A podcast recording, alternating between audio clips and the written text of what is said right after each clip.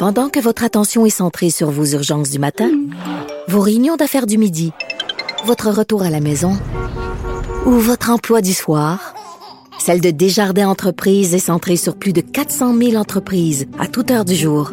Grâce à notre connaissance des secteurs d'activité et à notre accompagnement spécialisé, nous aidons les entrepreneurs à relever chaque défi pour qu'ils puissent rester centrés sur ce qui compte, le développement de leur entreprise.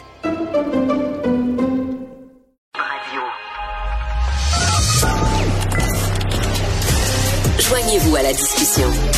Appelez ou textez. Studio à commercial Cube.radio ou 1-877-827-2346. 187 Cube Radio. Je rejoins Emmanuel Latraverse pour la rencontre politique. Bonjour Emmanuel. Bonjour. Aujourd'hui, on ne pourra pas accuser Justin Trudeau de rater le jour du souvenir comme il a déjà raté la journée Vérité-Réconciliation. Là, en ce moment, il fait pas du surf, rassurez-vous. Il est en Asie, puis c'est une tournée Oui, assez importante. Hein?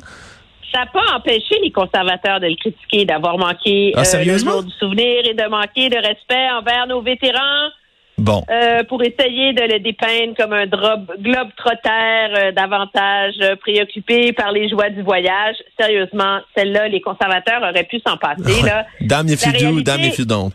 Ouais, il peut. Ben, on n'est pas surpris hein, de voir que M. Trudeau peut jamais gagner à leurs yeux. La réalité, c'est que c'est un gros voyage quant à M. Trudeau. Il s'en va première premier arrêt le Cambodge à l'Association des Nations de l'Asie du Sud-Est. Ensuite, il va en Indonésie à Bali pour le sommet du G20.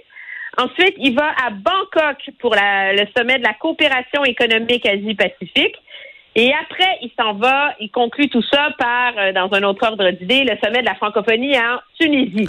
OK. Qu'est-ce que alors une grosse tournée euh, Qu'est-ce que ça illustre? Ça Ben ça illustre le l'espèce de de réflexion très sérieuse là, qu'a entamé le gouvernement Trudeau dans euh, la foulée de- du positionnement géostratégique de plus en plus agressif, je pense, de la Chine Hmm. euh, et de l'affaire des deux Michaels qui ont été quand même euh, détenus pendant plus euh, près de deux ans là, par euh, les Chinois, de dire qu'il faut que le Canada réussisse à se se, Se positionner ou- réduire sa dépendance envers la Chine, puis mieux se positionner euh, comme euh, en termes commerciaux dans les pays euh, de tout l'Indo-Pacifique. Euh, c'est une façon aussi de mettre la table. Le gouvernement, ça fait depuis l'arrivée au pouvoir euh, la réélection de M. Trudeau en 2021 que Mélanie Joly promet une nouvelle stratégie sur l'Asie-Pacifique. Euh, et donc, on l'attend. Elle doit être publiée prochainement. Alors là, M. Trudeau euh, veut un peu mettre la table, espère profiter du sommet de l'ASEAN, les nations de l'Asie du Sud-Est, pour euh, essayer de relancer des négociations commerciales. Le problème du Canada face à ces regroupements de l'Asie-Pacifique, c'est que ce gouvernement-là n'a pas un niveau d'attention soutenu sur la scène internationale et que dans les dernières années, il y a eu beaucoup de ce que j'appelle du push-pull. là.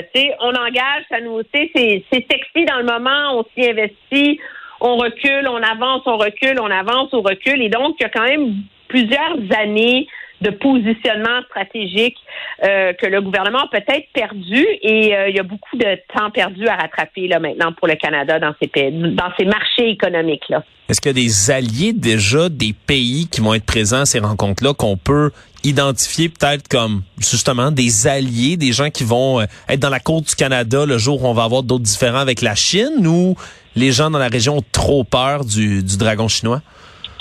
Non, ju- justement, c'est l'idée de plus en plus consacrée de ces, ces forums-là qui existent depuis super longtemps, là.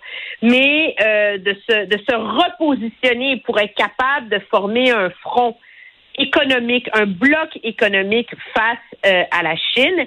Euh, et euh, et c'est il y a un réengagement très important des États-Unis aussi dans ces marchés-là. Donc c'est dans cette logique-là, je pense, qu'il faut voir euh, l'engagement euh, du Canada. Madame euh, Madame Joly, qui, dans un discours assez important qu'elle a prononcé plus tôt cette semaine, disait que les décisions qui seront prises dans la région au cours des prochaines années vont avoir un impact au Canada pour les générations à venir et que le Canada se doit d'être à la table. Puis là, elle est en anglais to step up our game. C'est comme, c'est de devenir plus sérieux, là, tu sais, euh, arrêter les enfantillages et augmenter notre influence parce que, dit-elle, la Chine est un pouvoir mondial qui exerce une force de plus en plus euh, disruptive, donc euh, de plus en plus euh, disons dérangeante, ouais. dérangeante et qu'elle tente d'influencer le reste de la envers les pays qui ne respectent pas les valeurs euh, démocratiques, les valeurs, le respect des lois, des pactes internationaux, et que c'est dans ce sens-là qu'il faut que le Canada change sa stratégie, parce que la réalité, c'est que ça fait des décennies que le Canada, en termes économiques, a fait énormément pour se tailler une place de choix sur les marchés chinois. Puis là, ce que ça veut dire, c'est que le Canada est obligé non seulement de revoir sa politique commerciale, mais de trouver une façon d'épauler et d'encadrer toutes les entreprises canadiennes qui Hmm. ont investi énormément sur les marchés chinois et qui, là, soudainement, euh, doivent commencer à revoir leurs priorités. C'est Ouais. assez euh, intéressant. C'est dans ce contexte-là que maintenant, dans toutes les ambassades de la, de la région, si on veut, il va maintenant avoir des euh, conseillers en sécurité nationale, en sécurité économique, euh, des spécialistes de la Chine, justement pour être capable d'épauler euh, les entreprises euh, canadiennes à faire ce virage, si on veut, de Hmm. la Chine vers d'autres marchés.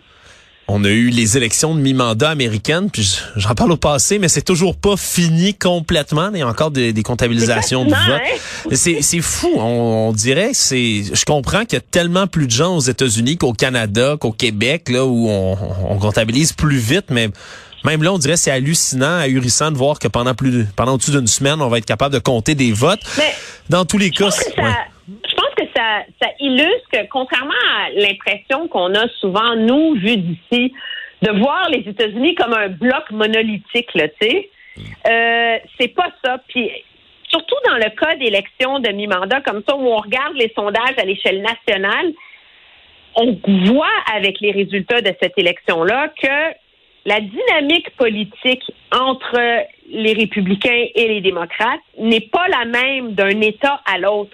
Et dans Ouais. certains États, euh, c'est les démocrates qui ont finalement eu l'avantage à cause de la force existante des républicains. Donc, les gens se sont ralliés derrière l'argument de la menace à la démocratie puis de la défense du droit à l'avortement. Ouais. Alors que dans d'autres, euh, euh, cet argument-là n'a pas porté du tout et euh, l'argument économique euh, des, États, des, républicains a eu beaucoup plus d'impact.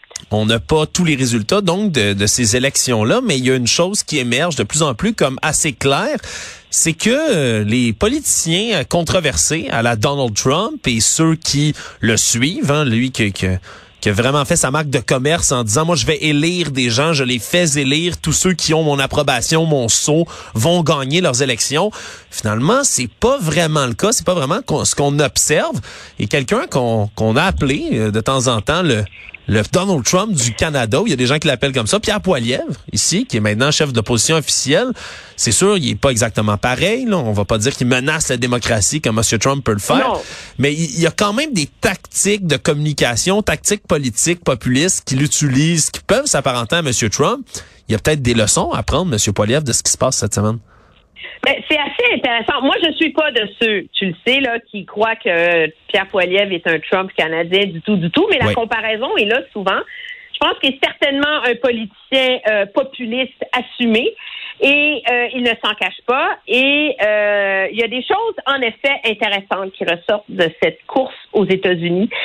C'est que, vraiment, la qualité des candidats, ça compte. Et ça, ça vaut pour tous les partis, mais particulièrement pour Monsieur euh, pour Monsieur Poiliev, qui a une coalition qui est pas facile à maintenir, hein. Non. Parce que par la course à la direction, il est allé récupérer euh, la clique du Parti populaire de, Mar- de Maxime Bernier. Puis là, il est comme étiré à aller essayer de garder une droite euh, conservatrice canadienne plus euh, plus traditionnelle, je pense. Puis là où on voit un parallèle, c'est un peu des fois dans l'appui invétéré de Monsieur euh, Poiliev envers les camionneurs. Euh, c'est la commission d'enquête en ce moment euh, à Ottawa sur si le gouvernement Trudeau avait raison d'invoquer la loi sur les mesures d'urgence.